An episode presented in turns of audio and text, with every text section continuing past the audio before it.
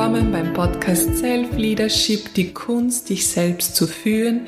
Mein Name ist Martina Sattler, Gründerin von MMPR und Yogami und in diesem Podcast möchte ich dir inspirative Gedanken mitgeben, damit du deine Projekte, deine Unternehmungen, aber auch deine Familie auf die nächste Ebene bringen kannst und damit du deinen Spirit, deine Visionen weiterentwickeln kannst. Und ich bin so dankbar, äh, dass du heute wieder dabei bist, dass du zuhörst und, noch viel mehr dankbar dafür bin ich, dass ich dir heute wieder einen ganz tollen Interviewgast vorstellen kann ähm, wir haben äh, über das Thema Wein gesprochen. Das heißt, du wirst vermutlich äh, schon äh, gelesen haben, dass ich einen sehr, sehr bekannten Weinbauern eingeladen habe. Es ist Reinhard Muster von Muster Gamlitz und 37er Muster.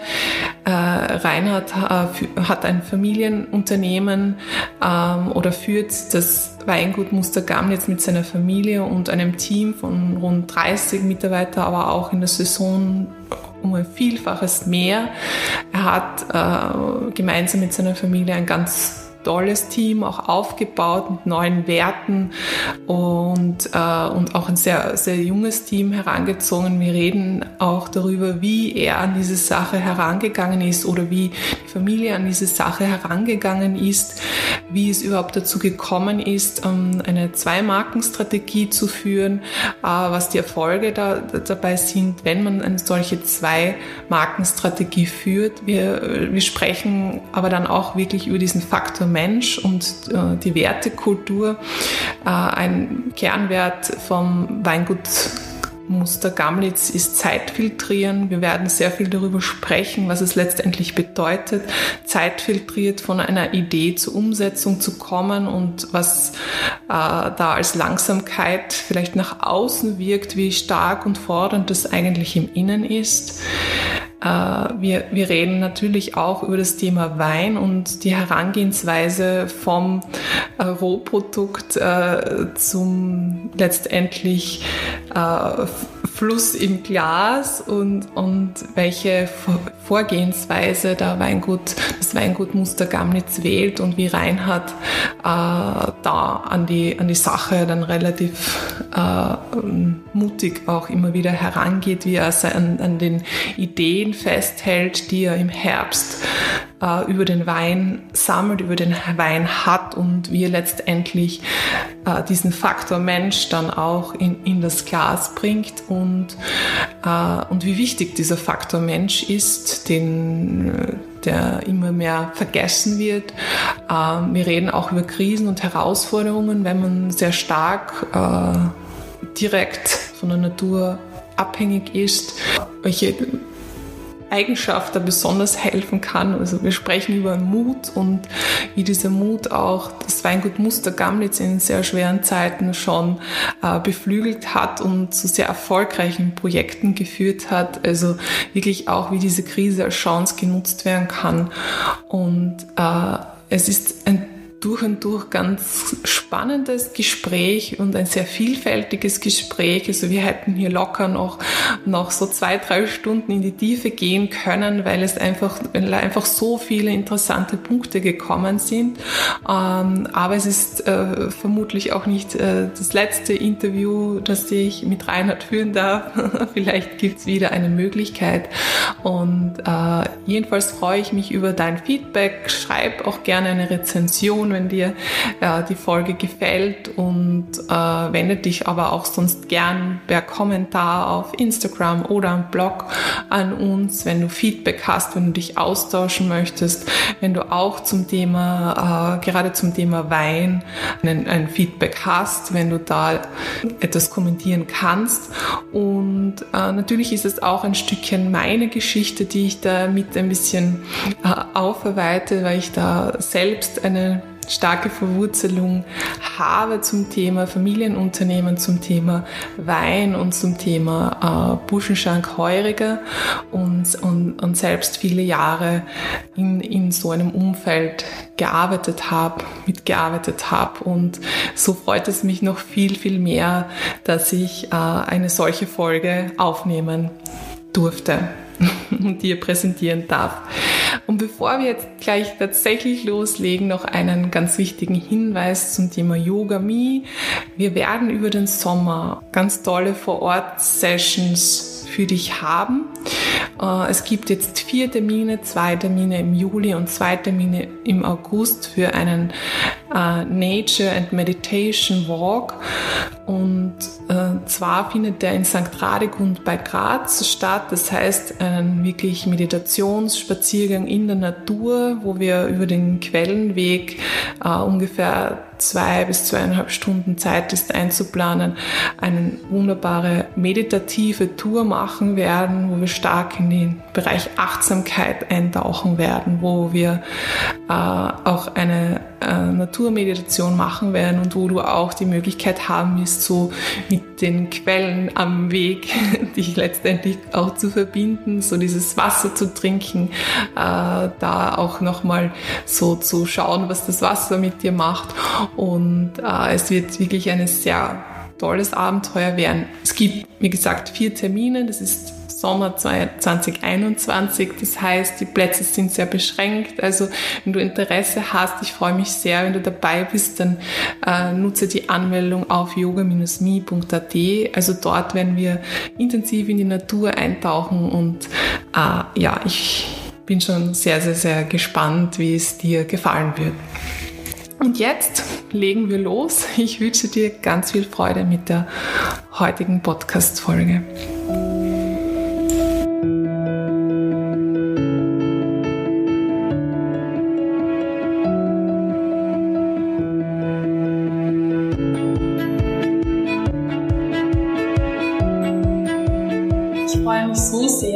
Heute einen neuen Podcast-Interviewgast vorzustellen. Er ist Visionär, Winzer.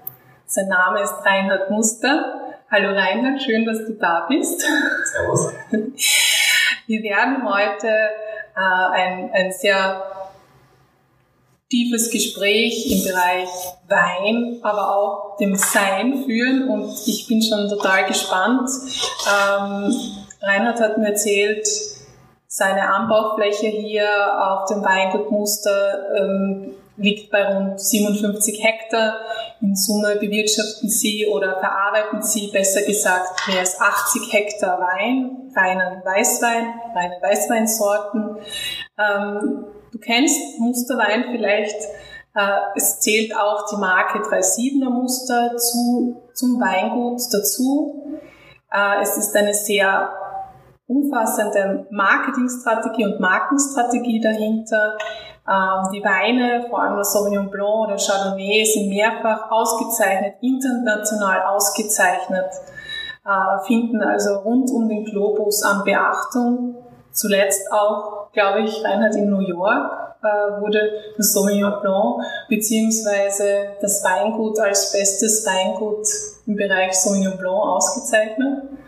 Und äh, von dem her darfst du dich heute auf ein sehr, sehr spannendes Interview freuen, vor allem von einem stark wachsenden Unternehmen. Reinhard leitet das Unternehmen bereits seit 20 Jahren in vierter Generation, wenn mich nicht alles täuscht.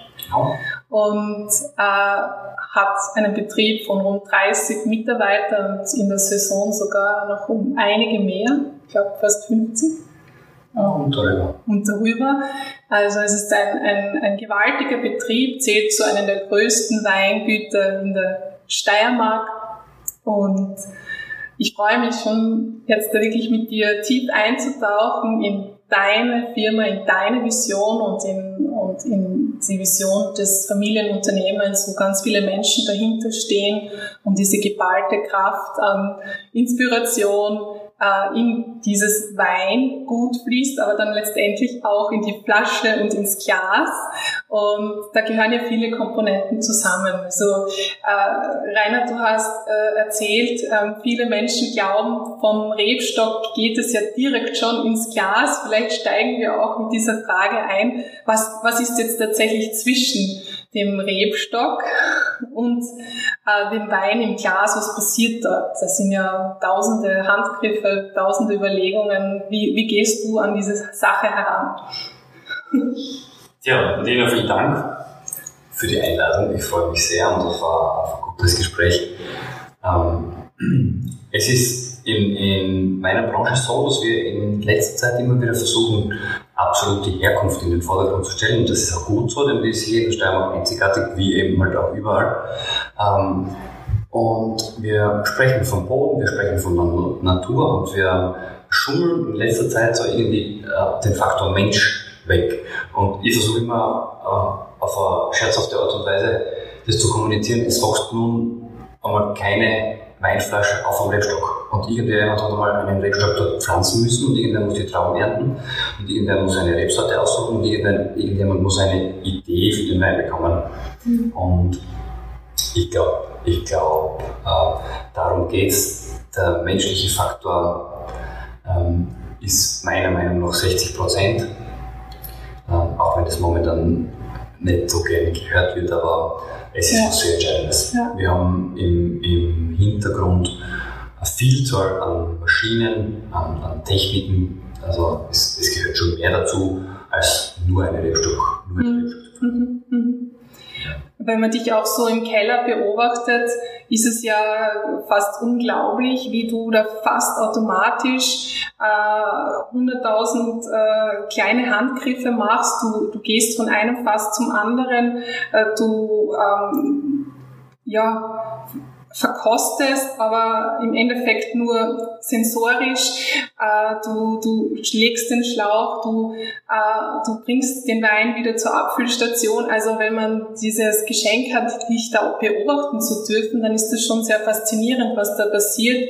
Auch äh, wie man so, so stark bei sich ist, wenn man etwas machen, wenn man etwas macht was letztendlich ja auch dann beim Konsumenten zum Spüren ist. Ja? Also wie, wie äh, wenn wir so einmal sagen, wie geht dein Kunde oder dein typischer Kunde mit dem Wein um, beziehungsweise was hörst du so immer, wenn äh, gerade so bei diesen sehr prominenten Sorten von dir, Sauvignon Blanc oder Chardonnay, was hörst du da auch so für sensorische Ausdrücke von deinen äh, Weintrinkern? Ja, wir haben in Österreich die Kultur, eine komische Kultur, meiner Meinung nach, weil äh, wir hören alles von, von allem, was im Gemüsegarten wächst, bis, bis, ich weiß nicht, skurrile Sachen, bis zur von Bleistiftmine, viele, viele Sachen. Äh, und ich habe die Weinakademie absolviert und da war es immer unsere Aufgabe, dass wir die Weine beschreiben nach Sachen, die man halt nachvollziehen kann. Kirschen, Maracuja, Orangenschalen, Veilchen etc. etc. Ich bin von dem ein bisschen ehrlich weggekommen. Es ist mir auch noch nie passiert, dass irgendjemand sagt, das schmeckt nach Traube. Und das ist ja schon irgendwie sehr komisch, weil es ist eine Traube, ähm, entstand aus Trauben und wir versuchen das, ich, ich glaube, wir brauchen als Weinbauern schon eine ähm, Orientierung, damit der Konsument sich damit, was, äh, damit der Konsument sich da was vorstellen kann, ob das jetzt im Holz ausgebaut wird oder solche Sachen, aber für unsere Kommunikation am Weingut etc. sind wir, sind wir Adjektive wie ähm, hintergründig, nachhaltig, ähm, Launaufgang, das ist wesentlich wichtiger, wie ob der jetzt präzise noch Orange oder noch Zitrone riecht oder noch grüner Apfel oder angebissenen Apfel. Da wird es ein bisschen übertrieben, wir sollten vielleicht in Österreich eine Kultur einführen, die von dem ein bisschen wegführt und, und ein Bündel beschreibt, was äh, ein bisschen mehr nachvollziehbar ist. Weil wenn man da ja, wenn einer nicht weiß, ist, ist, es Pfirsich, warum Pfirsichschale, aber es ist doch Marille, dann ist es weit weg von dem, wie wir Weinbauern da intern Mhm. Du schreibst auch, glaube ich, in, in einem deiner, deiner äh, Artikel oder in einem Interview sagst du es, glaube ich, sogar, wir brauchen den Wein hier in der Südsteiermark nicht neu, neu erfinden. Das haben die Bauern in den letzten Jahren getan. Also ist es auch so ein bisschen so zurück ein bisschen zur Bodenständigkeit bei der, bei der Weinkultivierung oder wie könnte man das verstehen? Ja, ähm, absolut kann man das so verstehen. Bei uns ist in den, ein sehr wichtiger Punkt, sagen. Wir haben auf, äh, bei uns am Hof festgestellt, dass das Wort Zeit filtriert. Ähm, der wichtigste Faktor ist, den es bei uns am Weingut gibt. Wir haben das Wort erfunden, und es ist, sagen wir, das Wort hat uns gefunden. Ähm, wenn wir in anderen Weinbauregionen der Welt uns umschauen, dann ist es dort so, dass sich ähm, die etablierten Weinbauregionen in 30 Jahren um eine Nuance weiterentwickeln. Und wenn man an die Südsteiermark denkt, dann ist es so, dass wir im 10-Jahres-Rhythmus vollkommen neue Stilrichtungen erfinden. Das tun wir nicht. Wir lassen uns da von, von also wir sind, wir sind ein sehr, sehr junges Team. Wir sind durchschnittlich 32,4 Jahre alt auf unserem Hof. Ohne Willi, ohne, ohne die Oma. Ähm, aber ansonsten, wir, wir, haben sehr, sehr viel Temperament. Wir, sind, wir, wir forschen, wir sind dynamisch. Es, es vibriert quasi bei unserem Hof.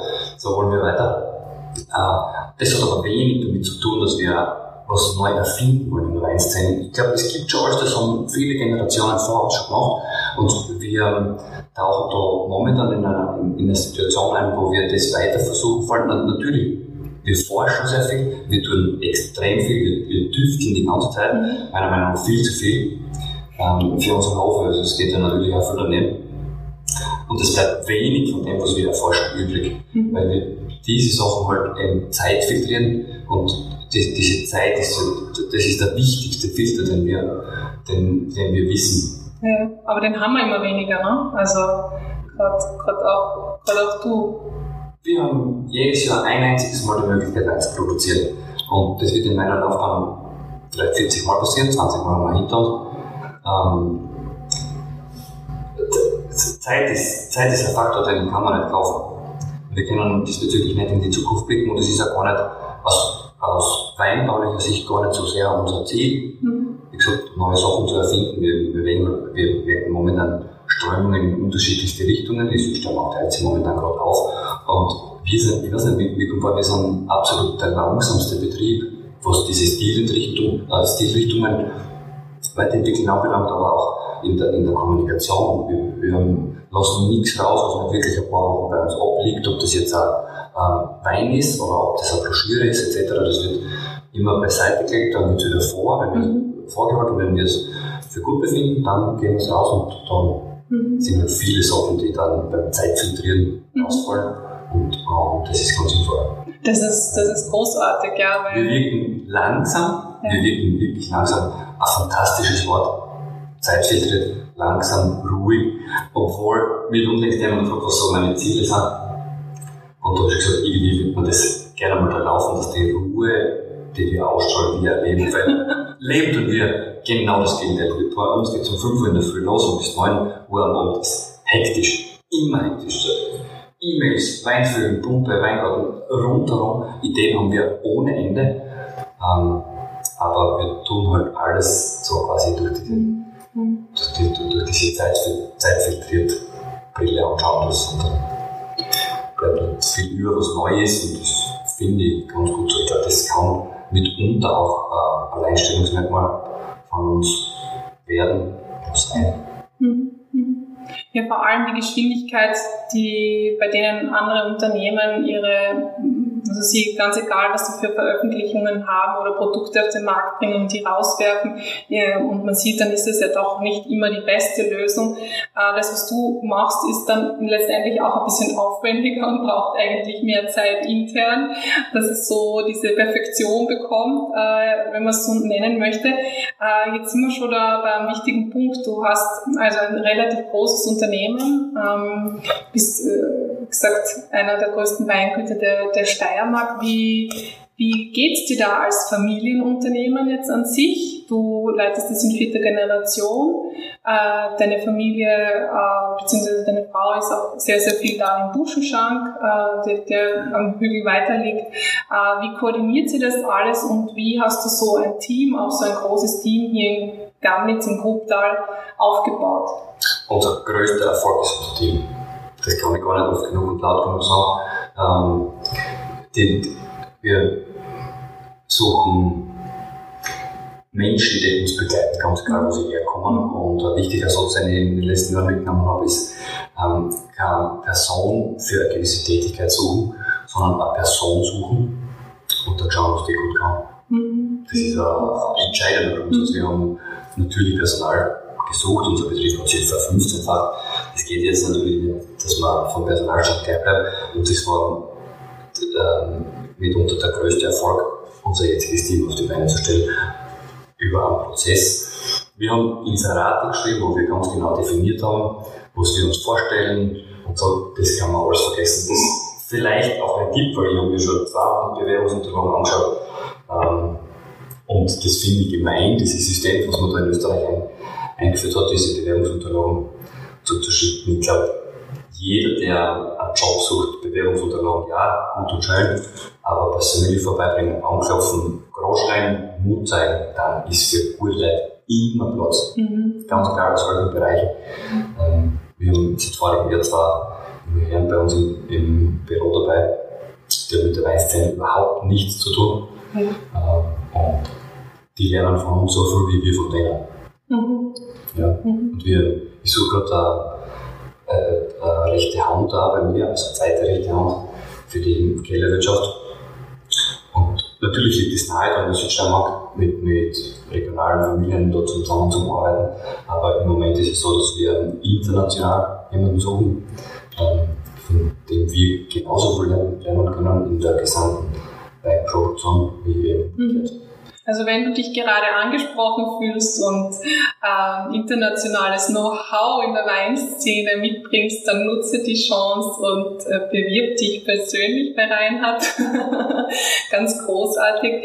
Ähm, ja, und wie, wie geht es jetzt da in den Familienunternehmen an sich? Du hast ja noch oder ihr habt noch die Marke 37er Muster integriert und das ist, glaube ich, bei vielen, äh, die, die jetzt Muster Gamnitz kennen oder vielleicht sogar dich mit äh, Thomas Muster verwechseln, äh, so ein bisschen, äh, wie soll ich sagen, ein Irrgarten. Vielleicht kannst du da auch noch mal kurz so Klarheit hineinbringen. Ja, selbstverständlich. Wir waren im Jahr ähm, 1974 ab 1974 waren wir zwei Familien. Davor war unser Betrieb immer eine Musterfamilie.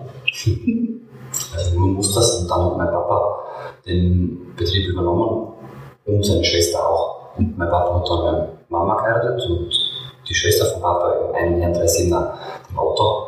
Und beide haben äh, 26 Jahre lang gemeinsam gewirtschaftet. Und ich bin dann als junger äh, Unternehmer mit 19 dazugestoßen.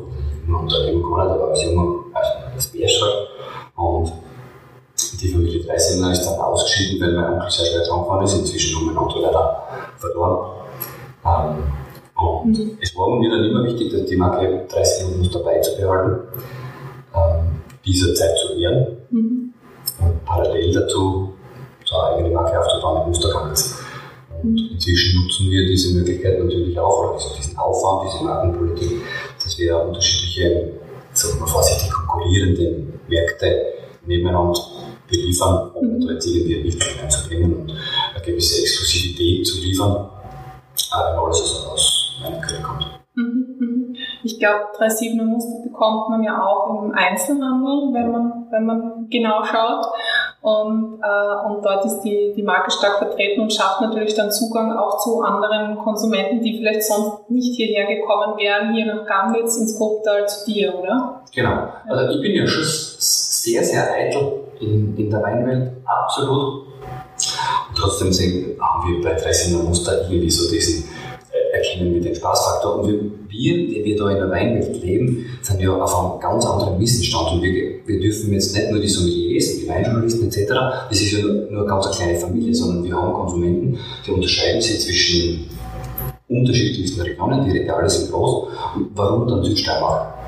Ähm, und ich glaube, einen Konsumenten darf man ruhig auch dort abholen, der sich überhaupt nicht auskennt. Der hätte nur gern am Abend eine gute Flasche Wein und die wollen wir ähm, dem Konsumenten in Österreich zur Verfügung stellen, flächendeckend. Mhm. Deshalb, deshalb ist mit dem Einzelhandel gut gelungen, also gut vertreten und das macht uns auch wirklich großen Spaß, mit sehr großen Unternehmen zu arbeiten. Mhm. Mhm. Wir, wir erwarten viel, die erwarten viel.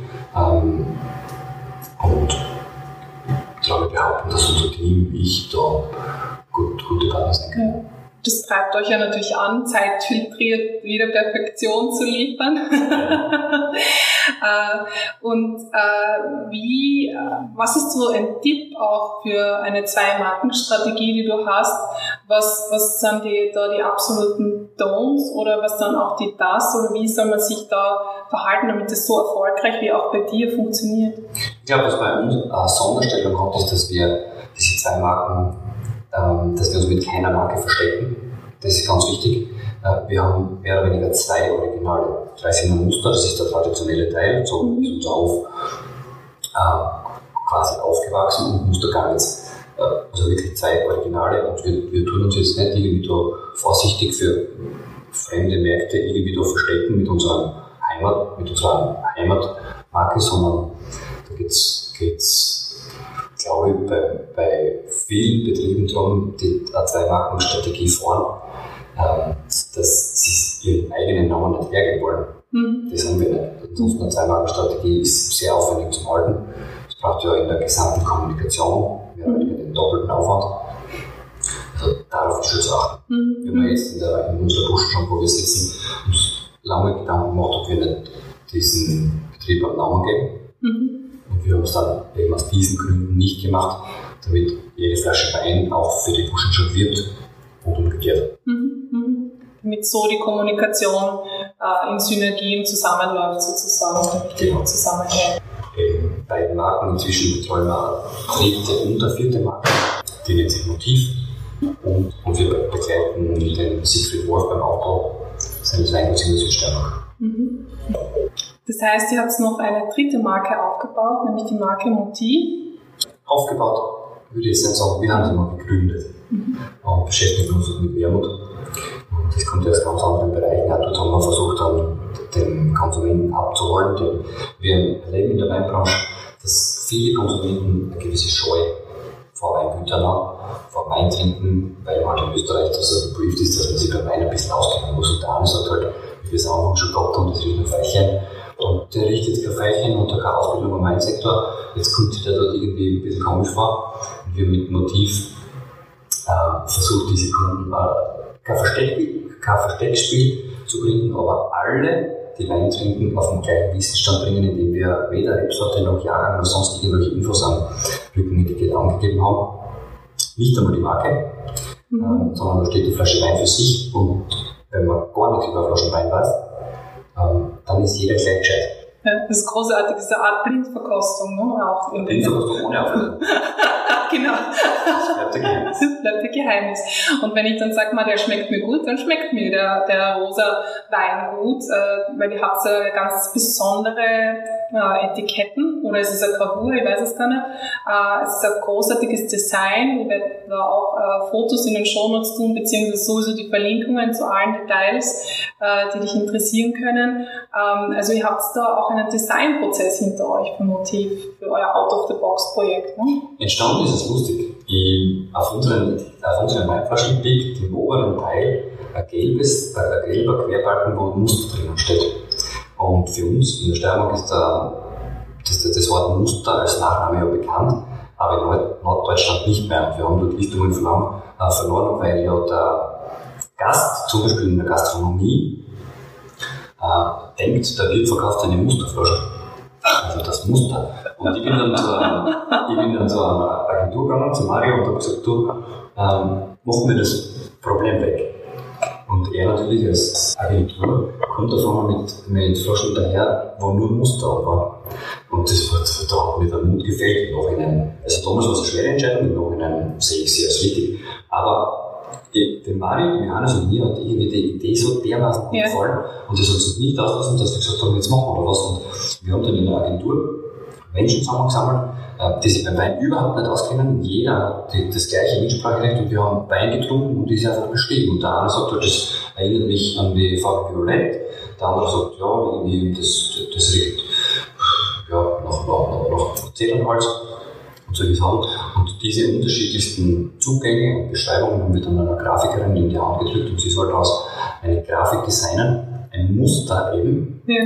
Und so wie wir Motiv schreiben, mit F am Ende, das heißt ja Muster auf Französisch, ähm, hat das Ganze dann rundes Ding gegeben und so sind diese Motivetiketten überhaupt erst entstanden. Das war vor sieben, acht Jahren ein lustiges Ding. Ich finde, es hat in unserer Mustergamets-Marke richtig gut einbezahlt, also mit einem kreativen Zugang. Mhm. Ähm, das hat mir alles sehr, sehr gut gefallen. Wir haben das dann verlassen ähm, und die Marke Motiv weiterentwickelt zu Wermut. Mhm. Der Wermut ist ja jetzt seit äh, sehr noch relativ jung in eurem, in eurem Produktsortiment. Genau, ein Jahr. Ein Jahr. Gibt es. Und dort ist es ebenso, dass wir das Motiv genau auf den Inhalt mhm. abstimmen. Und es ist immer so lustig, wenn nichts draufsteht, weil dann muss irgendwie jeder so ein bisschen herumraten und das ist jeder am Tisch gescheit. Mhm. Ja, das finde ich total schön, den Zugang und auch ein bisschen äh, bodenständig weg von diesem, ja, was darf ich jetzt da eigentlich noch sagen, Sommelier, Wörterbuch, hin zu einem ähm, Zugang, den man einfach hat als Mensch, ja, genau. wie, wie man halt konditioniert ist. Das finde ich sehr ansprechend. Und Wermut ist ja auch total spannend, weil es lange Zeit eigentlich so hier bei uns in Österreich eigentlich verschwunden ist von den, von den, äh, von den Tischen oder auch von den Karten in den, in den Restaurants oder wenig bestellt wurde. Und, und du hast eigentlich einen sehr großartigen Wermut, äh, äh, ihr durften ihn schon verkosten, äh, auf den Markt gebracht oder ihr habt ihn auf den Markt gebracht, äh, der, der eigentlich wirklich so diese Lust auf mehr hat. Wie seid ihr in dieses Projekt dann mit dem Wermut an sich herangegangen? Wir haben uns schon sehr lange im Kopf, aber das noch nie so umgesetzt. Wir haben auch nicht gewusst, in welche Richtung. Und jetzt hat sich dann ergeben, dass wir mit, mit Motiv Weinen aufhören wollen, ähm, aber die Marke nicht auflassen. Und sozusagen, so hat sich das dann beides gut verbunden. Wir haben ja die, die Produktion können wir da in der Südsteiermark auf unserem Betrieb vorkommen und selbstständig machen. Es besteht ja eine Flasche Wermut aus ähm, drei Viertel Wein und einem Viertel äh, Weinbrand in unserem Fall. Mhm. Der Weinbrand wird in, mit, mit Kräutern und Wermutkraut äh, versetzt und dann den Wein beigemengt. Und das, das, das stimmt, die drei Wermuts schmecken absolut fantastisch. Äh, und das träume ich gut und laut sagen, weil es ist ausschließliches Anfängerglück. Dass die, dass die so gut schmecken, das sage ich echt an, an einer glücklichen Führung zu verdanken. Wir haben uns zwei Jahre lang mit der Rezeptur auseinandergesetzt und wir waren mit keinem unserer Vorversuche zufrieden. Das hat uns nie geschmeckt. Ja. Und irgendwann haben wir gesagt, so, jetzt machen wir, aber keinen Vorversuch mehr, sondern jetzt produzieren wir 3000 Liter, dann wird schon irgendwie gut gehen. Und richtig zum Glänzen angefangen haben die Produkte dann erst ein halbes Jahr lang füllen und jetzt sind wir voll Freude mit. Das, das hat uns gut schmecken. Wie gesagt, das ist ein reines Stück wir wissen zum Glück natürlich die Rezepturen und werden es genau so weiter produzieren. Ja, ja, hoffen, dass ja. das auch in Folgejahren so. Aber es ist dann oft so, gell, bei guten ähm, äh, oder bei Rennern auf der, auf der Spirituosenkarte äh, ist es oft so, dass die aus einem glücklichen Zufall entstanden sind, weil man noch, ich möchte es nicht vergleichen, aber ein Jägermeister denkt etc. und, und, und dann andere Namen. Ähm, aber was ich jetzt auch noch äh, eigentlich anmerken möchte oder wo ich noch reingehen möchte, ist auch das Thema, ähm, ihr seid eine, eine sehr, ein sehr junges Team. Ihr, ihr habt dieses Team oder du hast dieses Team in, in relativ ja, schon über die Jahre, aber in kurzer Zeit auch aufgebaut. Äh, und ein junges Team verlangt ja auch ganz oft ganz andere, äh, sage ich mal, äh, Herangehensweisen an die Kommunikation, an den Zusammenhalt im Unternehmen, hat ganz andere Anforderungen auch als ein vielleicht alteingesessenes Team. Mit dem kann man aber natürlich auch sehr, sehr viel tolle Innovationen machen, weil es oft bei ohne das jetzt zu sehr in eine Richtung zu kategorisieren wollen, aber es kann sein, dass es einfach schwerer ist. Aber wie, wie schaffst du diese Kommunikation auch unter, mit allen und äh, hast du da so eigene Kommunikationswege geschaffen oder wie seid ihr da immer im Austausch?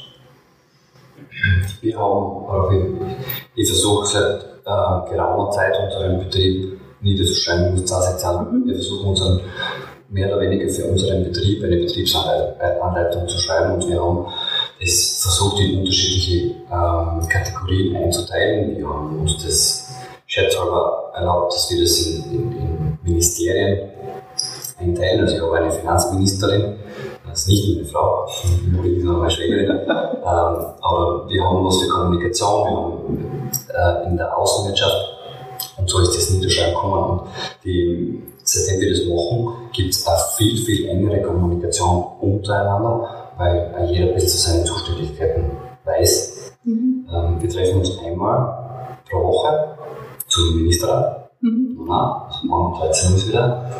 Ähm, und da verknüpfen wir uns. Und ich habe das auch beobachten können, dass untereinander ähm, WhatsApp-Gruppen entstanden sind, dass es ähm, einen regen E-Mail-Verkehr gibt. Mhm. Ähm, ja. Wir pflegen irgendwie äh, eine sehr legere Unternehmenskultur. Mhm. Ich kenne Persönlichkeiten bei uns am Hof, die ähm, Freiraum genießen, die sich auch kreativ entfalten können. Natürlich brauchen wir in, gewisser Art und Weise Regeln, aber da fällt es mir jetzt oftmals schwer, diese umzusetzen. Mhm. Also zuerst Kaffee trinken, danach einstempeln gehen. Das ist, äh, das ist so wie scherzhaft, vielleicht hört es ja auch von unseren Mitarbeitern auch. Ähm, also nur Grüße. Liebe Grüße vom Chef. Das passt, was es ist. Und das soll alles, alles so sein. Ich glaube, wir, ich glaube nicht, dass wir mit Grenzen, Persönlichkeiten in eine Richtung führen können, wo wir es mhm. haben wollen, sondern ich glaube viel mehr daran, dass man Menschen neugierig machen muss und einen Erfolg haben. Mhm. Mhm. Das führt uns so in die Richtung. Und dann hat sich unser Team aufgetan. Wir haben voriges Jahr den Peter bei uns ins Team gekriegt, oder die Angelika und Moritz und Patrick. Das sind Gesellschaften aus, aus anderen Branchen, wo wir immer wieder schmunzeln und denken, wir, wer sind wir da eigentlich? Mhm. Und jeder kann aus seinem Leben erzählen. Mhm. Und auch die, also die Kreativität und auch die Offenheit, aber auch schon diese Innovationskraft und auch vielleicht soll ich sagen, dass man selbst auch mh, hm, was erschaffen möchte oder was beitragen möchte, sind schon ganz wichtige Werte, äh, nehme ich an. Beziehungsweise ich habe ja auch eine deiner Mitarbeiterinnen, die Angelika, kennengelernt. Also die ist so stark, oder ich habe es so wahrgenommen, so stark auch verwurzelt mit äh, mit, der, mit dem ganzen Gedankengut und mit der Vision und könnte über jeden Wein, äh, also sie wahrscheinlich stundenlang erzählen, als, als hätte sie es schon in ihrer DNA. Das heißt, äh, das ist auch äh, eine tolle Auszeichnung, dass du diese DNA so prägen kannst durch, durch diese Eigenständigkeit, durch diesen Freiraum, den du auch offenbar gibst. Ja, ja die Angelika kommt zum Beispiel absolut aus der Weinwelt. Mhm. Die ist zu Hause, die hat eine Ausbildung hinter sich gegeben ähm, sehr schwierig ist. Wir, wir wollen ein kreativer Raum für Entwicklung mhm. sein. Mhm. Deshalb nicht irgendwie nur schön erzählen, sondern mhm. das auch zu leben. Das geht mit manchen Menschen geht das mehr, manche Leute wenn sie ein bisschen enger, enger in Kontakt mhm. Äh, mit mir bei uns. Ich stehe ja zur Verfügung für solche Sachen, mhm. aber am liebsten ist mir, wenn wir uns gar nicht mehr viel unterhalten brauchen, mhm. im Team, mit jeder Society machen das, das verlangt natürlich eine enorme Reife und da sind wir auch ein bisschen so, das ist ein Thema Self-Leadership, also wie kann ich mich selbst dann letztendlich auch führen und, und äh, in, in, in mich so weit vordringen, dass ich weiß, welchen Beitrag ich hier leisten kann. Äh, wie machst du das eigentlich bei dir? Das ist, das ist einfach da, oder? Also du weißt, was du zu tun hast oder, oder wie findest du oder wie hast du diesen Sinn für dich auch erkannt von dem, was du, was du machst? Wo, bei mir? Bei dir an sich. Bei mir gibt die das Wetter sehr viel vor. Wir haben mhm. so im Allgemeinen so ein Berufsfeld ist auch mit Kreativität viel zu tun. Ich glaube, es ist wichtig, Baugefühl und Vorstellungskraft. Mhm. Beide Sachen. Ähm, ich, im, im Großen ich, ich, ich, bin sehr, sehr viel im Weinkeller. Äh, ich, ich lasse mich von unseren Herrschaften, die da sind, treiben. Wir sagen bei unserem Office, gibt, steht sogar in unseren Kernwerten, wir haben zwei Chefs, das Wetter und die Bestellung. Und die zwei schaffen an, was wir tun. Das ganze Jahr. Ähm, und irgendwie bin ich da in so einem, so einem Trudel drinnen und also mein Onkel ist Weinkeller. Ich Mhm. fühle mich sehr kompetent, das mache ich gerne. Ähm, alles andere ist so ein Blindflug. Mhm. Ja. Blindflug, das ist ja auch ganz interessant. Du, du fliegst ja auch, du, bist, du hast den Pilotenschein, kann man so sagen, für Kleinflugzeuge. Kleinflugzeuge. Und äh, das heißt, auch dort bist du nicht im Blindflug. Also du weißt schon immer ganz genau, wie du steuerst und was du tust. Im Flugzeug schon. Aber unser Unternehmen nicht. Ein, ein Freund von mir, der Johannes, der sagt, ja, da kennt halt einen Flugschein. Und ich, ich mag das ja alles nicht so. Also, ich habe jetzt überhaupt keine Buchhalterstelle. Also, ich habe schon auch ein kaufmännisches Herz. Das ist in der Weinwirtschaft momentan so ein Thema, und ich auch. Äh, Weil da, da, da belastet man ja die Natur und so. Also, das ist ja was. Meines und der Johannes sagt halt, ich will Kennzahlen im Monat und umsetzen, das ist keine Ahnung. Ich meine Kennzahlen sind ganz einfach. Ein bisschen teurer, ein bisschen mehr Wein verkaufen. Dann brauche ich sonst gar keine Kennzahlen wissen, dann, dann, dann, dann läuft eh alles. Damit habe ich das Thema für mich ziemlich flott abgehakt. Mhm, mhm. Mhm. Das ist ja ein sympathischer Zugang auch, ne, zu sagen, äh, es geht auch so und vielleicht sogar um, um einiges besser als bei manchen anderen, die das sehr viel Zeit und Energie reinstecken. Das weiß ich nicht. Manchmal kommt mir schon vor, wir verpassen da was. Also dies, diese hintergründigen Sachen, oder für Sie, diese, diese ganzen Listungsdokumente oder, oder Deckungsbeiträge, Artikel, das sind so Sachen, die, die, die weiß ich, dass man das machen kann. Aber es interessiert mich, vielleicht interessiert es mich wenig, das muss sein. Mhm. Dann sagt es meine Finanzministerin, Mhm. sie wird darum. Mhm. Mhm. Ähm, aber ich nicht, mit dem, mit dem kann ich ziemlich einfach. Vielleicht ich da einfach über den, die Keller zu viel zu tun, dass mich das Ja. einfach nicht interessiert. Mhm. Ähm, ich glaube, es ist für mich jetzt weniger wichtig, aber ich beobachte Unternehmer, junge Unternehmer, gerade diese ganze Startup-Kultur, das ist ja Mhm. Da, da kommen wir mit Businessplänen und das sind durchgedacht und dann wissen sie jetzt, im, jetzt im, im Juli mit dem Umsatz und so und so wohin, damit Mhm. ich halt da, dort, dort sowas finanzieren kann. Also, das war bei mir überhaupt Mhm. Ja, also das ist auch ganz spannend. Da gibt es ja, glaube ich, auch ein ganz tolles Buch, Eine neue Wirtschaft von Johannes Gutmann, Robert Rogner und Josef Zotter, der genau auch über diese Skalierbarkeit äh, und, und eigentlich diesen, diesen Rückschritt ist jetzt vielleicht ein bisschen falsch zu verstehen, aber diese Rückbesinnung auf die Warenwerte im Unternehmen, Unternehmen und, äh, und auch um die Kreativität nicht einzuschränken, mehr bei dem sein, wo man ist. Und wenn man das Buch vielleicht liest, also am Rande ist es schon auch äh, ein sehr gesunder Zugang äh, zu sagen, um der Kreativität vor allem nicht zu schaden, bleibt man doch in diesem, in diesem Rahmen, in diesem, in diesem Raum, wo man wirken kann. Und, es kann nachhaltiger sein, als wenn man jetzt auf jeder Flasche, äh, bei jeder Flasche weiß, welchen Deckungsbeitrag und produziert das nicht und, und, und das nicht, weil es äh, nicht äh, gewinnbringend ist oder eben zu wenig übrig bleibt. Ne? Das ist dann äh, auch eine sehr spannende Herangehensweise. Aber ihr werdet zeitfiltriert äh, dass die richtige Lösung finden. Ja, total ein bisschen zum Glück gehabt in letzter Zeit. Ich finde seine Unternehmenskultur sehr gut. Und da sein, auch so Zugang, man Unternehmen führt, das machen wir ähnlich. Also wir, sind, wir sind bankenunabhängig. Ähm, das schafft mir Freiraum. Ich mag das nicht, wenn es anders ist. Wir haben auch in unserem, im Zuge unseres Wachstums natürlich auch Kapital gebraucht, aber das war nie so unser Ziel. Wir, der Josef hat das gesagt, das hat der Josef, und die, die Meinung teile ich absolut, dass wir so große Schritte gehen, wie wir es Mhm. Ich glaube, wir brauchen schon Motivation. Das ist wichtig, große Ziele zu stecken ist wichtig, aber ähm, trotzdem irgendwie ruhig schlafen und das Ganze Mhm. mit einem gewissen Hausverstand, so wie man es früher gemacht hat, zu führen, muss da nicht, dass äh, jedes Unternehmen, jeden Zulieferer etc. ausquetschen, was letztendlich nur damit wir dann am Ende in irgendeiner Bilanz ein paar Zahlen passen. Mhm. Sondern wir vielleicht langsamer beim Investieren. Ähm, auf unserem Weinkeller, also in unserem Weinkeller geht es furchtbar zu, es ist viel zu klein. Und Gott sei Dank aussieht, dass sich das jetzt verändert. Ähm, aber da, also, da sind wir im Bauerntum vielleicht ein bisschen hängen geblieben. Das war, hat mir mehr stärker oder lange Zeit vorgeworfen. Aber inzwischen ist es mir vollkommen egal, weil ich fühle mich so sehr wohl. Mhm. So, so belassen wir das jetzt auch. Mhm. Haben. Das kann man ja, wir, wir leben ja mit der Natur, das kann man ja für Weinbau, Naturkatastrophen wie Frost, ja. Hagel etc. Und ich habe den Josef einmal zugehört, auch in einem Podcast. ähm, da sagt er ganz gut, wenn einfach ein Unternehmen gut geht, dann Reserven aufbauen für Zeiten, wenn es halt dann schwieriger wird. Mhm. Und so hat das auch, auch mit Corona, mit dem Frost, was wir gehabt haben, eigentlich bei uns wenig zu tun haben das, das, das greift wenig ein in, unser, unseren ja, gesamten Finanzierungsablauf etc., wie wir das arbeiten. Ja, ihr habt da schon euren Weg gefunden, weil ich habe, glaube ich, auch, äh, soweit ich äh, mich richtig erinnere, gelesen, dass 2016 so ein starkes Frostjahr war.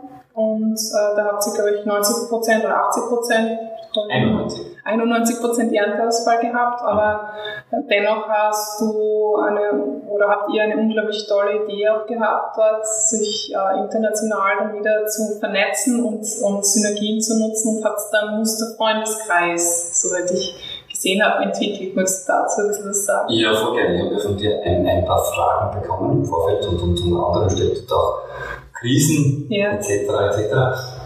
Uh, und natürlich kann ich das da erzählen, weil das ist wirklich lustig. Das war eine Katastrophe, wie uns da unsere Ernte abgefallen ist. Das ist ja aus kaufmännischer Sicht furchtbar für ein Unternehmen, weil das unterkauft ja quasi keinen Artikel, kein zu verkaufen. Und irgendwie haben wir das dann als Chance gesehen. Es hat sich in ein paar, ein paar Wochen entwickelt, dass wir gesagt haben, naja, wenn wir daheim kein Wein haben, in der Südsteiermark, dann rufen wir noch Freunde an, international, wir unseren Wein dort machen dürfen. Und letzten Endes hat das dann sehr gut funktioniert. Äh, wir haben zum Beispiel unseren, unseren Muscatella Piemont gekeltert und ausgebaut mit Roberto Sarota. Wir waren bei Weißburgunder in Deutschland. Alles hat so Regionen, die mich also von Grund auf immer schon interessiert haben. Sauvignon Blanc aus Neuseeland, Arabelle Riesling an der, an der kroatisch-slowenischen Grenze. Dort waren überall Erträge und dort in diesen Kellereien äh, bin überall herzlichst empfangen worden. Und unter der Wackel Muster und Freundeskreis hat sich dann wirklich ein Freundeskreis gegründet, hat aus kaufmännischer Sicht hervorragend funktioniert, äh, meinen Horizont extrem erweitert und wie wir das dann alles abgeschlossen haben, ähm, schützen wir immer wieder, hätte gedacht, dass uns der Frost auf Formel 3 sein Ja, ja. Also das heißt, die Krise als Chance zu nutzen, das ist, das ist seitdem auch ganz dick in deinen Büchern drinnen sozusagen. Ja, schon. Also für uns Blöde, kann gar nicht passieren, wie dass die gesamte Ernte auf einmal weg ist. Ähm, kann ich nicht verschreiben, es gibt, kann immer noch schlimmer kommen, mhm. aber das war einfach eine, gute Zeit, ein guter Weg. Mhm. Mhm. Das zu machen mit sehr, sehr viel, sehr, sehr viel positiven, sehr, sehr viel positiven Rückmeldungen. Freundeskreis erweitert ohne Ende Spaß, ohne Ende mutig haben sein müssen zu füllen. Traut haben wir uns die halbe Zeit nicht, äh, weil wir wissen, wie im Piemont einen guten Hotel machen kann. Äh, zu wem komme ich? Der Roberto, äh, der, mein, mein Kollege der Piemont, der kann nicht Deutsch und ich nicht, natürlich Italienisch. Ich kann ein bisschen Englisch, also, soweit es funktioniert, aber er nicht. Und wir sind, wir sind gesessen am Tisch, wir haben uns bestens verstanden. Und dann zum Schluss, das ist wahrscheinlich die Sprache muskatellerisch. Und dann ist er dann gegangen und auch ohne Kommunikation bestens funktioniert, bin so nicken, passt schon absolut. Ich war begeistert von seinen Produkten und er dann letzten Endes dann doch auch von unseren. Und das, das vielleicht ein Nachteil, so, wie wichtig der Mensch ist. Die Weine, die der, der Roberto Pier macht aus dem gleichen Traum, dem ich gemacht habe, sind denkbar unterschiedlich. Das heißt, der Mensch hat eine entscheidende Rolle bei dem, was er tut und wie er den Wein dann letztendlich äh, zu Wein macht, die Traube zu Wein macht und in die Flasche bringt.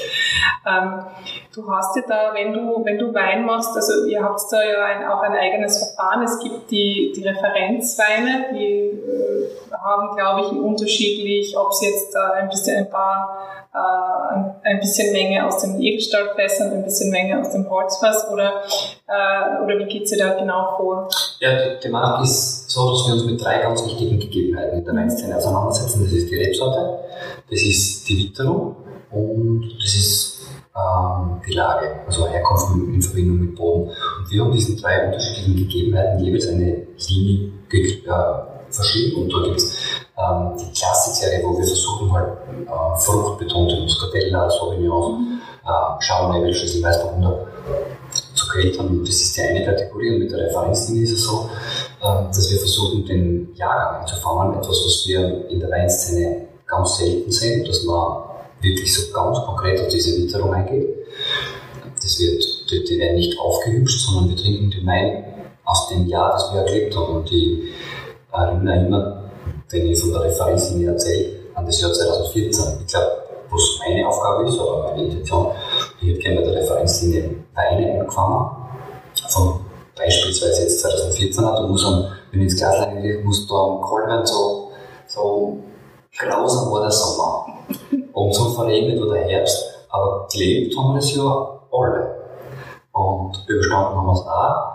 Und ich glaube, wir dürfen auch, wir haben da mit diesem Wein eine gewisse Zeitwoche eingefangen, ähm, den wir uns über den Wein auch gut erinnern können. Das dritte, das dritte Teil natürlich unser ähm, Herzstück ist so die Lagenweine, wo wir ganz konkret einen Wein produzieren, das einen sehr speziellen Weinberg, das wir nennen das Clubtal. Mhm.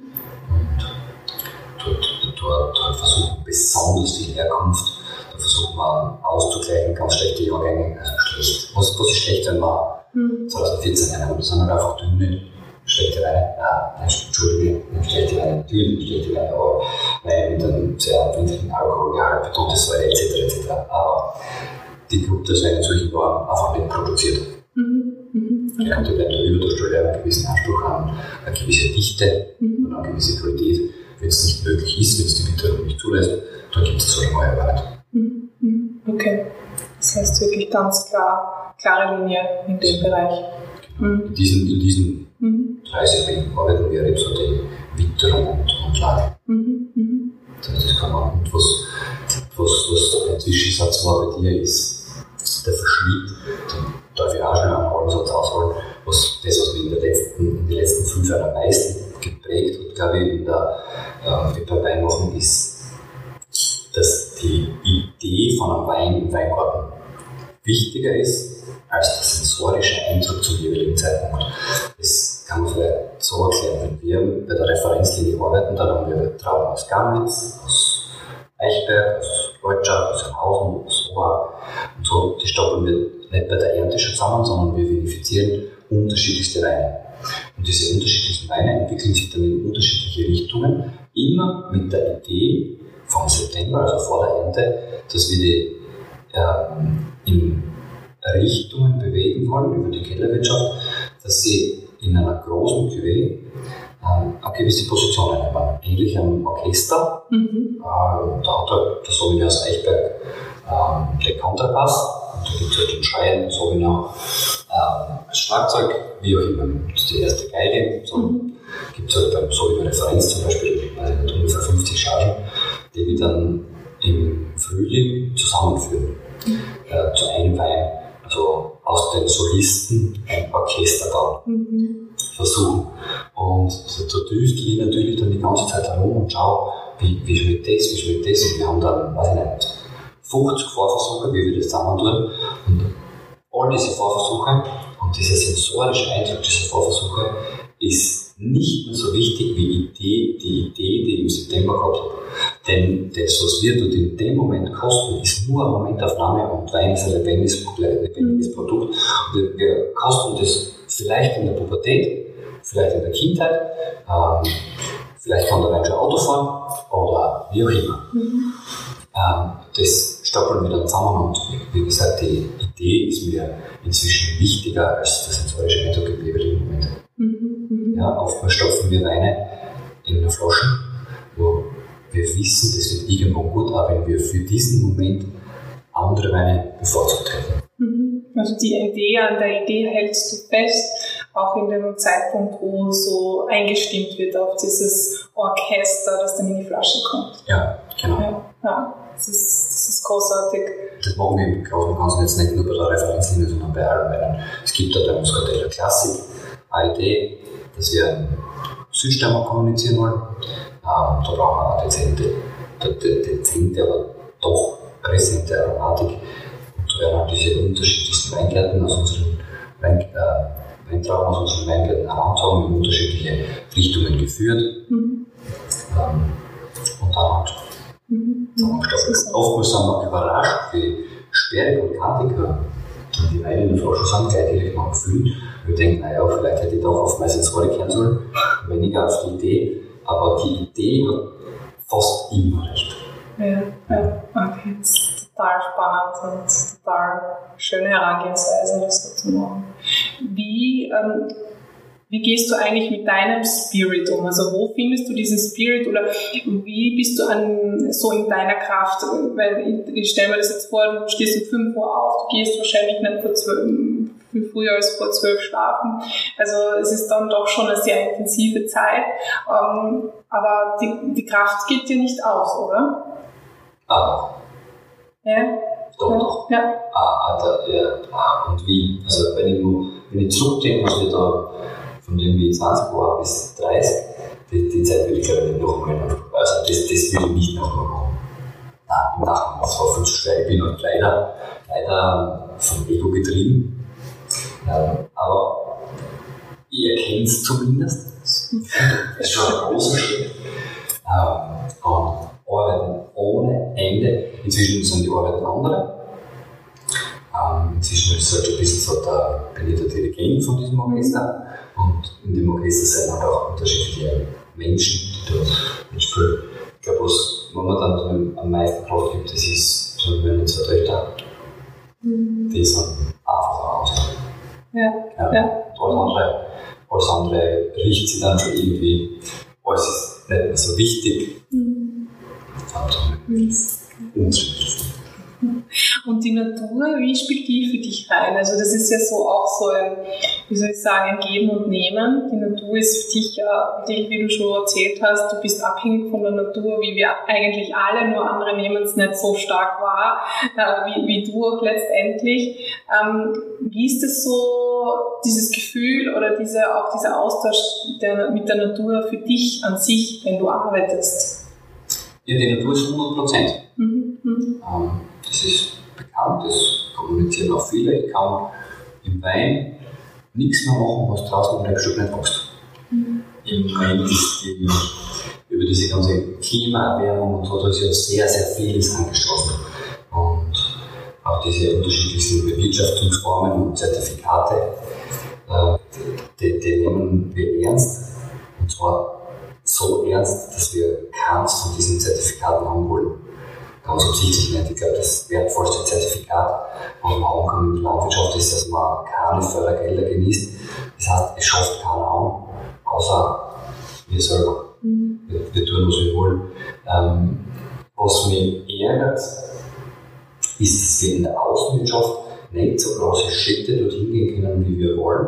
Wir sind als Nassweinbauregion mit 1000 Liter Regen pro Quadratmeter in einer Zone, wo Pilzkrankheiten sich immer wieder ausbreiten. Und das möchten wir, müssen wir natürlich verhindern. Ich persönlich halte sehr, sehr viel von Homöopathie. Mhm. Äh, sehr, sehr viel. Ich bin seit sechs Jahren äh, jedes Monat einmal bei meinem Freund. Inzwischen, bei meinem Homöopathen, wir quatschen ja sehr, sehr viel. Und wir, wir tun auch viel mit Homöopathie. Kriegt man kein Zertifikat, auch keine Förderungen. Ja. Äh, aber diese Richtung, das geht mir alles miteinander ein zu langsam. Aber das hängt natürlich damit zusammen, dass wir eben diese 1000 Liter pro Quadratmeter pro Jahr haben. Und da muss man in der Steiermark aufpassen. Ich glaube, da ist vor allem die Industrie gefordert und Bauern dabei zu unterstützen, das auf eine ehrliche Art und Weise zu machen. Mhm. Auf eine wirklich ehrliche Art und Weise. Nicht einfach irgendwelche Zertifikate, die wir dann draufbügeln, weil das kommt ja auch von der Industrie und das machen sie natürlich, weil sie nichts verkaufen wollen anscheinend. Im Gegenteil. Also, das, das, da unterliegen wir einer Macht, wo wir können einfach sagen, das ist zum Beispiel in der Kellerwirtschaft gar nicht mehr, aber draußen in der Natur haben wir es. Mhm. Und von dem möchte ich dringend wegkommen. Und aber auf einem ganz ehrlichen, soliden, vernünftigen Weg. Das ist entscheidend. Wir, haben, wir sind dabei, dass wir einen Bauernhof gründen. Mhm. Eben aus diesen Gründen, weil all diesen Zertifikaten nicht wirklich Glauben haben. Ich glaube, dass gerade diese Herrschaften, die sich in der Vermarktung auf diese Zertifikate aufhängen, ähm, dass die gefordert sind, ehrliche Zertifikate zu gründen, weil gewisse Leute gar nicht mitnehmen, aber es gibt Zertifikate, die wir in Österreich haben, die, die werden schlampig benutzt. Ich glaube nicht, dass die ähm, Biotomaten im Discounter so bio sind, wie wir als Österreicher uns das vorstellen. Und wir arbeiten mit der Landwirtschaft, ähm, wir, wir wissen, was los ist. Ich glaube, als Konsument ist man am besten beraten, wenn man den Produzenten kennt und dem glauben kann. Mhm. Keiner tut irgendwas Lustiges.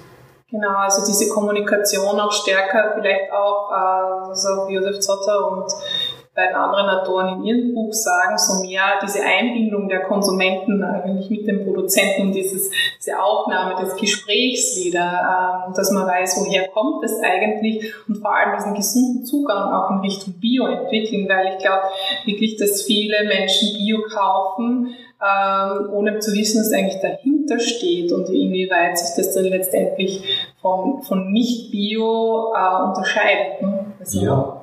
Ähm da, da bedarf es extrem, extremer Kommunikation, glaube ich, die nicht mehr und die kommt auch selber. Mhm. Das wird, dermaßen aufgeweicht. Aber die, die es ehrlich machen, die brauchen, glaube ich, neue Zertifikatgruppen.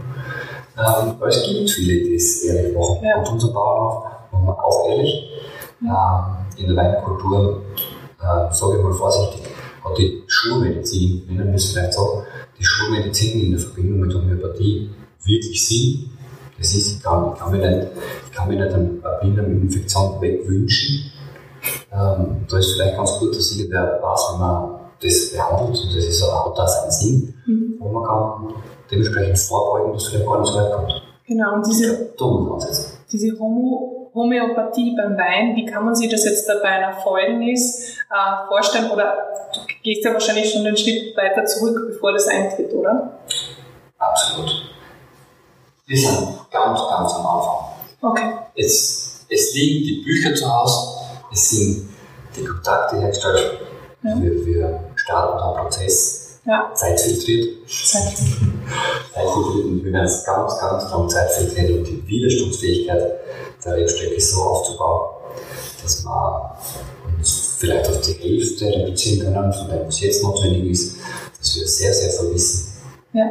über, über ja, die Nährstoffe die zur Verfügung stellen müssen, etc. etc. Mhm. Das, also das ist, hat wenig damit zu tun, dass wir da irgendwie welche Zertifizierungen anstellen, mhm. sondern auch mit einer gewissen Grundehrlichkeit, die war, die war kommuniziert worden. So eine Grundhaltung und auch äh, den Wein irgendwie so oder den Weinstock als Wesen zu sehen und zu schauen, was braucht er letztendlich und wie kann ich ihn bestmöglichst unterstützen, dass er sich so entwickeln kann, dass er letztendlich auch voller Kraft ist und dann äh, den, den, den hohen Ertrag auch liefern kann. Ja. Absolut, aber in der Steiermark, da, da sind wir halt wieder langsam und ruhig und, und Zeit verlieren, aber es gibt in der Südsteiermark ein paar super, super mutige Weinbauern, die da äh, Wege beschreiten, extremes Risiko aufnehmen, extreme Kosten, ähm, Einbußen etc., aber die versuchen diese Wege.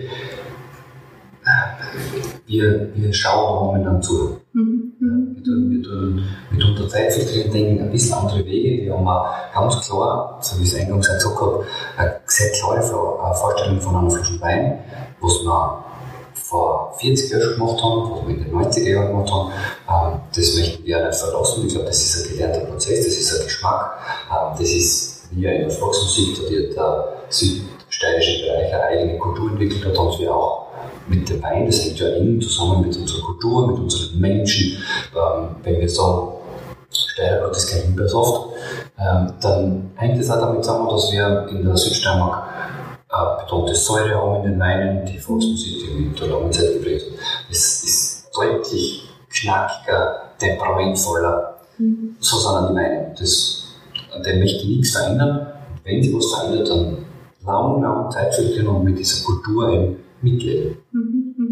Ja, das hört sich großartig an. Wenn du jetzt also von Kultur sprichst und von dieser Prägung der Kultur und wenn du auch an deine beiden Mädels denkst, wie, wie wäre eigentlich die Welt, wie du sie hinterlassen würdest, ja? Oder wie du es gerne hinterlassen würdest für deine beiden Kinder oder was, was würde da passieren, damit es genau so ist, diese Utopie, so sollen äh, meine Kinder leben können? Wie müsste es dann ausschauen? Also auf jeden Fall Selbstversorger. Mhm ganz wichtig. Bin aber jetzt nicht so dafür, dass man so Sachen wie, in Griechenland Urlaub oder so einschränkt. Ich glaube, das, darf, das, das kann sich die Welt leisten, dass man da über den, den Landrepublik, was wir nicht machen, das ist ähm, das, was, was ja nicht für notwendig ist. Ich glaube, wir brauchen im Winter keine Paradies. Ja. Wenn keine wachsen, dann wachsen dort keine. Dann, sie schmecken ohne das nicht gut. Ähm, essen wir im Sommer. Ähm, was möchte ich, was möchte ich denken lassen? Ich habe zwar eine klare Vorstellung, habe ich nicht, aber Selbstversorgung ist mir, glaube ich, wichtig. Ja. Ja. Ja. Dass die Möglichkeit besteht. Ähm, wir sind auch momentan ein bisschen sauber am überlegen, ob wir eine Schulklasse versuchen zu gründen und dort sind zwei Themen hauptsächlich. Das eine ist Landwirtschaft und das andere sind Sprachen. Mhm. Sprachen, Bildung, Kultur, ähm, ganz maßgeblich. Und ja, ich glaube, die, die zwei Faktoren sind etwas, sind schon irgendwie das, das Visionäre und das Weltoffene. Zum anderen haben wir die Landwirtschaft man muss sich schon mal, man muss schon mal irgendwie so sein und kennenlernen. Ja. Und da seine Grundwerte und seine Möglichkeiten. Also die Kultur, die dann letztendlich auch im Menschen entsteht, dadurch, dass er die Vielfalt in sich überhaupt mal entdecken kann. Und ich finde es großartig, dass du hast so viele Ideen und du setzt es auch um. Äh, und, und das zeichnet auch einen Visionär aus, im Endeffekt, äh, der du ja auch bist. Und würdest du dich als Visionär bezeichnen? Ich würde mal, ich würde vor, vorrangig, vorrangig würde sagen, dass wir diese Ideen, dass wir viele nicht umsetzen. Ich war beim Josef Zotter jetzt am Heide schon mal gesprochen, da ist der Ideenfriedhof. Ähm, wie haltbar kann, wir dann so lange Zeit filtrieren, bis so ein Friedhof leider bei uns am Haufen nirgends ist. Ich wünsche mir dass wir viel, viel mehr umsetzen. Ich glaube, ein Visionär, Visionär, es sind viele visionäre Ideen. Ich habe schon eine klare Vorstellung, wie unser Betrieb in 20 Jahren ausschauen soll das schon ähm, so ganz konkret visionär. Vielleicht ist es heute so visionär, dass man dem festhält, was es schon gibt. Ja, das stimmt. so großartig, ja. ich sage immer, also, wir, sind, wir werden jetzt ein bisschen durch die Presse getragen, über die, diese Auszeichnungen etc. Wir, wir tun halt auch so was wie Pressearbeit versuchen, mhm. das irgendwie so zu lernen und dann mhm. anscheinend habe ich die letzten 15 Jahre vergessen so jetzt nicht aber da jetzt ein Prozess das, da geht es immer, was ist das Besondere, was ist das Besondere, was ist das Besondere. Und wir kristallisieren das so heraus, dass es schon so besonders ist, ganz, wenn alles ganz normal ist.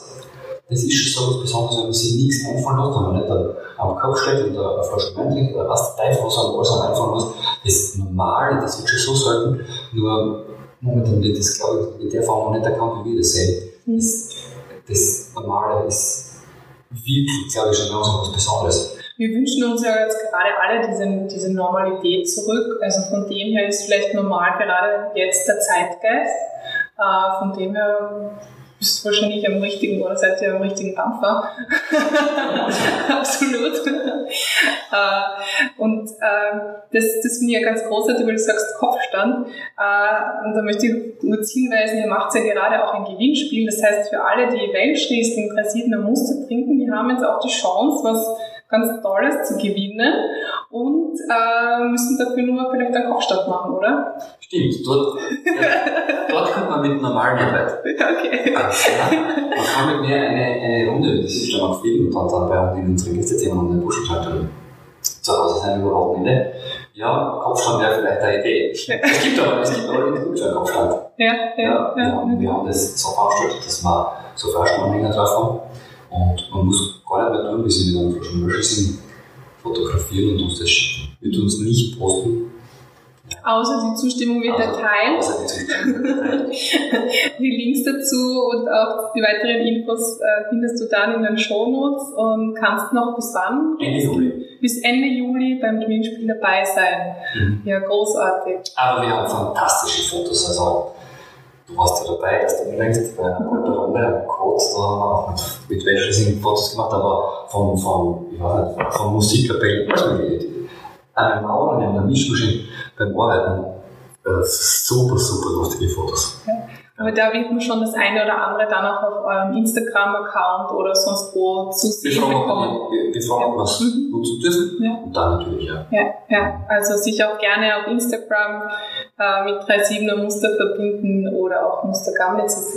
mit beiden Marken natürlich selbstverständlich auf Instagram, soweit ich weiß. Und so jetzt da auch abschließend vielleicht noch die Frage, Reinhard, was, was möchtest du unbedingt noch ergänzen oder auch mitgeben von dem, was ich jetzt nicht äh, gefragt habe, aber was, du, was dir auch eine ganz wichtige Botschaft ist, so ganz rund um Wein und, und Sein und dem, was du tust und was du machst? Also üblicherweise äh, zwei Dinge. Mhm. Ähm, üblicherweise sage ich abschließend immer, dass es mir sehr, sehr wichtig ist, dass das letzte Glas in der Flasche das Wichtigste ist und auch das Wertvollste und das Beste sein soll. Ähm, das sagt nämlich extrem viel über die Philosophie von einem Weinbau aus. Dieses Hintergründige, dieses, dieses Gentlemanhafte, das zeigt sie erst in der Tiefe und diese Tiefe sehe ich als letztes Glas. Das kann man verstehen, also die Flasche austrinken, empfehlen und aufs Gefühl achten und die leer wird. Wir sind weniger so diese wir haben schon auch diese Problemweine, so wird so viel bei uns auch. Aber im Großen und Ganzen versuchen wir das, äh, also versuchen wir Weine zu produzieren, die darstellen wie Gentlemen, aufrecht, äh, mhm. die sich in vielen Gesellschaften wohlfühlen und trotzdem sich zu benehmen wissen, also wenig, wenig vordergründig sein. Wo man in die Tiefe dann vordringen muss, indem man dran bleibt und auch noch das letzte Tröpfchen aus der Flasche austrinkt, um ihn als Ganzes erfassen zu können. Genau, wir machen okay. mit, mit vielen Details. Und, und viele Details sehr kleine und detailverliebt. Ganz, ganz, ganz wichtig. Und, und ganz, ganz abschließend, was mir sehr, sehr wichtig ist, zu kommunizieren, dass es halt hinter mir eine Familie gibt. Also nicht mir natürlich nicht Familie und ein ganz, ganz großartiges Team. Ohne, ich bin, also im Krankenhaus beobachte ich mich manchmal, dass ich den ganzen Tag gar nichts tue, wie nur zuschauen, was die anderen eh alles gut machen. Und ich glaube, es reicht, wenn ich zuschaue und rein alles gut. Ja, ja, ja. Der steht ganz schön kurz, was ich das. Weil ich das, da, das mit dem Zeitkaffee trinken und dann einstempeln wieder zurücknehmen. Wunderschön abschließende Worte vom Chef. äh, danke, danke, lieber Reinhard, für dieses wirklich schöne, wunderbare Gespräch mit dir hier direkt in den schönen Weinbergen beim Grubtal in Gablitz. Und ja, ich wünsche dir alles, alles Gute. Ich wünsche deinem ganzen Team alles Gute und, und freue mich schon wieder, den neuen Jahrgang dann auch probieren zu dürfen und äh, auf ein Wiedersehen. In welcher Form auch immer. Dina, danke fürs aufmerksame Zuhören und fürs Fragen und fürs interessante Gespräch. Danke. Das war die heutige Podcast-Folge zum Thema Wein und Sein mit äh, Reinhard Muster vom Weingut Muster Gamnitz und der Marke 37er Muster. Ich hoffe, du hattest äh, viel Freude beim Zuhören und hast dir einige Punkte mitnehmen können. Wenn du mehr Informationen brauchst, du findest alle Links in den Shownotes, wie gesagt. Und äh, natürlich stehen wir für Austausch zur Verfügung. Schreib einfach ein Mail, kommentiere gerne und schreibe auch gerne eine Rezension, wenn dir der Podcast gefallen hat. Und ich freue mich schon sehr auf ein nächstes Mal. In 13 Tagen hören wir uns wieder. Bis dorthin besinne dich auf die Kraft in dir. Alles Liebe, deine Martina.